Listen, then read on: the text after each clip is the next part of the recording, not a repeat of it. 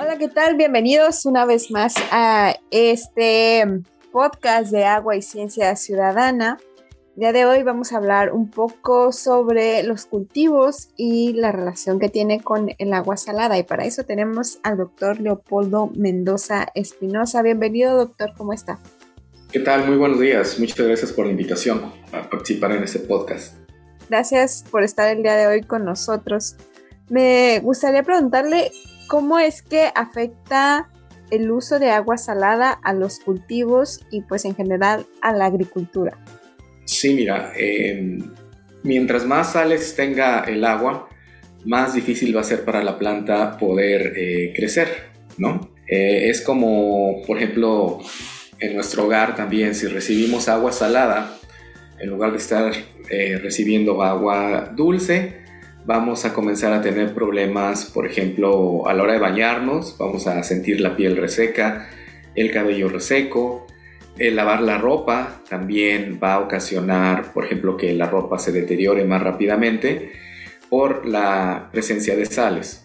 En el caso de los cultivos, hay plantas que son tolerantes a las sales, hay otras que son poco tolerantes a las sales. Entonces, eh, como muy bien lo pueden percatar eh, los agricultores, nuestros amigos agricultores de la zona costa aquí en Baja California, eh, hay ciertos cultivos que sí pueden resistir eh, altas salinidades, ¿no?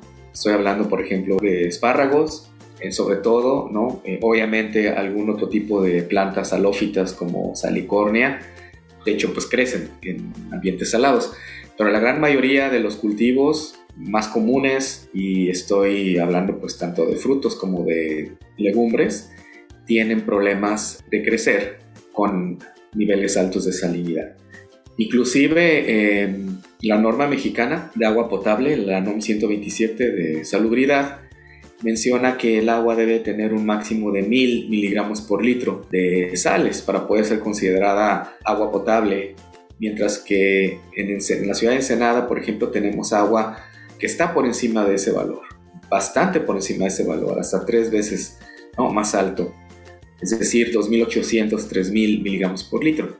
En el caso de, de Camalú también hay agua de alta salinidad y por lo tanto, pues eh, vamos a decir que no está propiamente clasificada como agua potable o no entraría, no cumpliría con la normatividad de agua potable nacional.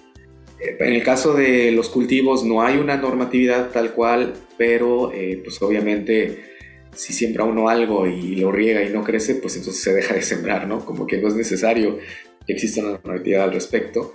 Eh, sin embargo, simplemente la propia experiencia nos dice qué puede ser cultivado y qué no puede ser cultivado con agua salada.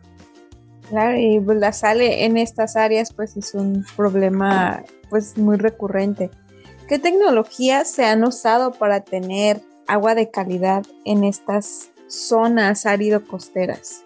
Sí, mira, la fuente de agua de la, de la zona costera es, eh, como no tenemos agua superficial, pues es el agua subterránea. Pero el agua subterránea, los acuíferos han sido sobreexplotados durante mucho tiempo. Y al ser acuíferos costeros, a la hora de estarles sacando agua dulce, vamos a decirlo así, de los acuíferos, hay una entrada de agua de mar a los acuíferos. Entonces, eh, la salinidad del agua natural de los acuíferos ha ido aumentando. Esto ha dado como resultado que muchas eh, parcelas eh, se pierdan, ya no puedan ser cultivadas, pero la opción que se tiene es, por ejemplo, desalar, quitarle las sales pues, al agua de los acuíferos. Sin embargo, una cosa bastante, pues vamos a llamarle trágica, es el hecho de que realmente las sales son lo más difícil de quitar del agua. Por, decir algo, si tenemos agua residual eh, cruda, ¿no? Esa agua residual cruda va a tener materia orgánica, va a tener nutrientes, va a tener patógenos y va a tener sales, ¿sí?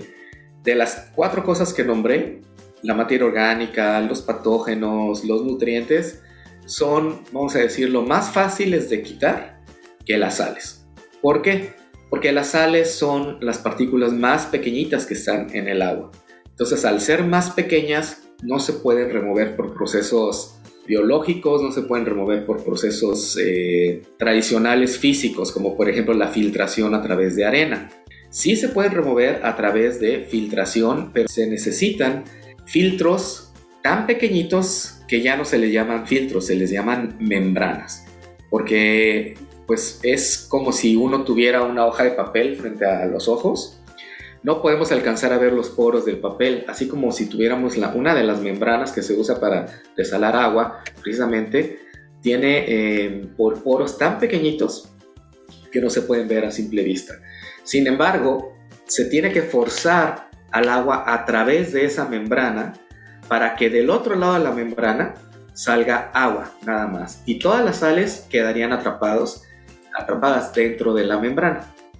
Ustedes se pueden imaginar que el aplicar, más bien el hacer que el agua pase a través de una superficie de ese tipo, resulta, o para poderlo lograr se requiere una gran cantidad de energía. Y es en este gasto energético precisamente el problema eh, que representa el desalar el agua, el agua de mar o el agua de pozo salada. Se requiere una gran cantidad de energía y por eso es que el costo de la desalación es bastante alto. Como el costo de desalar es muy alto, no se usa eh, ni siquiera para proveerle, por ejemplo, agua potable a comunidades que no la puedan pagar. Es decir, tiene que entrar en, eh, juego obviamente el factor económico. Si la población está, vamos a decirlo, dispuesta y con la habilidad suficiente como para poder pagar por agua desalada, generalmente tiene sentido el invertir en una infraestructura así. Pero si no, pues entonces simplemente no se, no se construye ese tipo de infraestructura ni se opera. En el caso de la agricultura, si vamos a producir algo con un valor alto, como por ejemplo allá en el sur precisamente todos los berries, ¿no? Eh, la fresa, la frambuesa, todo esto que la gran mayoría es de exportación, entonces sí hay una ganancia porque a pesar de que sale caro el producir el agua desalada, se obtienen ganancias porque el producto obtenido, ¿verdad? Tiene un valor más alto de lo que se invierte en la desalación de agua. Entonces, eh, por eso es que se han inclusive tomado medidas para desalar agua inclusive de pozo e inclusive agua de mar eh, directa para la agricultura en lugar de usar plantas desaladoras para proveer de agua potable a la población de muchas de las comunidades eh, del sur del municipio de Ensenada. Estas empresas de cultivo son las que tienen la capacidad de pagar pues este tratamiento del agua, digamos. Y también tiene mucho que ver todo lo que nos estaba platicando con episodios anteriores, donde otros expertos nos platicaban el cómo es que se saliniza el agua en el acuífero de Camalú, precisamente. Así es, todo está relacionado. Me gustaría también preguntarle qué tecnologías que no se han usado todavía en Camalú se podrían implementar para, obviamente, para tratar el agua? Mira, yo soy un gran eh, impulsor del reuso del agua residual tratada, pero de manera responsable, ¿sí? Eh, el agua residual es una fuente de materia orgánica, de nutrientes, pero también de, obviamente, organismos patógenos, ¿no? Que pueden ser usadas para regar productos agrícolas. Se puede usar para otras cosas, pero vamos a centrarnos nada más ahorita en, productos agrícolas. El problema en Camalú es que no existe un sistema de recolección centralizado de drenaje, por ejemplo. Lo que tengo entendido es que es una población relativamente pequeña y entonces cada casa, ¿verdad? Tiene su propio letrina o su propio, su propio baño de pozo. Eso entonces hace que no se pueda aprovechar esta agua residual generada en los hogares. Pero, por ejemplo, otras actividades que sí generan aguas residuales, pero no aguas residuales con patógenos, son las actividades de limpieza, ¿no? Eh, la lavadora, el lavado de los trastes, por ejemplo, inclusive el propio baño, ¿no? Nuestros baños, nuestra regadera, pues. Esa agua se podría recolectar a nivel casa y estoy seguro que en muchos hogares se utiliza esa agua para regar hortalizas este, o, pues sí, los cultivos ahí locales de, la parcela. me temo que como no hay un sistema eh, centralizado de recolección de, las aguas residuales, no se puede pensar en reusar las aguas residuales de toda la comunidad a nivel, mm, vamos a decirlo, medio. Eh, por ejemplo, lo ideal sería que se recolectaran, que pasaran por una planta de tratamiento para sobre todo quitar los patógenos y luego esa agua poderla mandar a los campos de cultivo para que precisamente esa materia orgánica y los nutrientes que queden remanentes en el agua residual puedan ser aprovechados en el campo eh, por las plantas. Quisiera pensar que más adelante, conforme esté creciendo precisamente la población de Camalú, se pueda pensar en, recolectar el drenaje, tratarlo y poderlo usar en, en el riego. Ahora, también hay que ser sinceros, como es una población pequeña, el volumen que se va a obtener para irrigación sería un volumen también este, pequeño. No, no, no se puede pensar en estar sustituyendo el agua de los pozos, el agua de los acuíferos, con esta agua residual tratada, debido a que se genera poca agua eh, residual tratada por parte de la comunidad.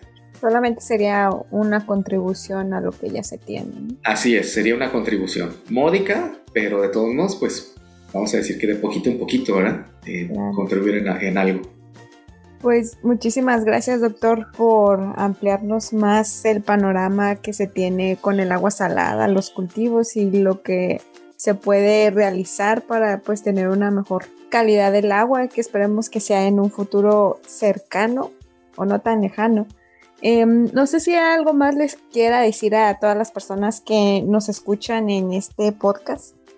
Nada más agradecerles a ustedes, ¿verdad? Por la invitación y también pues mandarle un saludo eh, pues afectuoso a, la gente de allá de, Camalú y pues esperar que, próximamente, ¿verdad? Em, puedan contar pues con todos los servicios y la atención que se merece, ¿no? Por parte de, em, de las agencias de gobierno pues responsables de, del cuidado de las comunidades de allá del sur. Muchas gracias. Y gracias a todos los que nos están escuchando. No se olviden de compartir este episodio con sus familiares, conocidos y amigos. Nos escuchamos en uno próximo. Hasta luego.